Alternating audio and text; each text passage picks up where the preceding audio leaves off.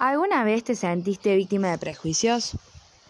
Eh, sin duda, todos hemos sido víctimas alguna vez de prejuicios por parte de nuestros superiores, de nuestros pares, de nuestros profesores.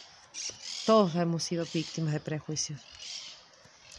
Muy bien. ¿Alguna vez prejuzgaste a una persona por cómo vestía o en el vehículo en el que andaba? Creo que sí, que están marcados ciertos estereotipos donde todos en algún momento ejercemos algún tipo de prejuicio hacia el otro. ¿Qué opinas del cuento?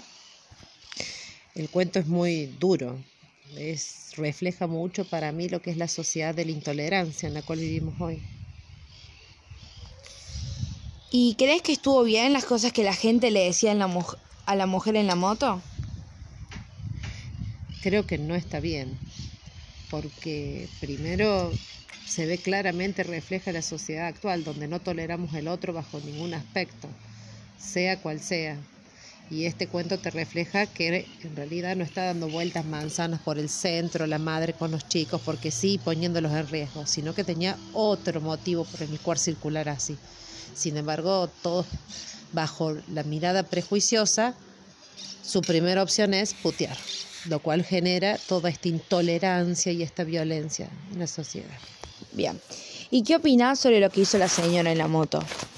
La señora en la moto siguió fuerte a pesar de todo y no le queda otra, ¿no es cierto?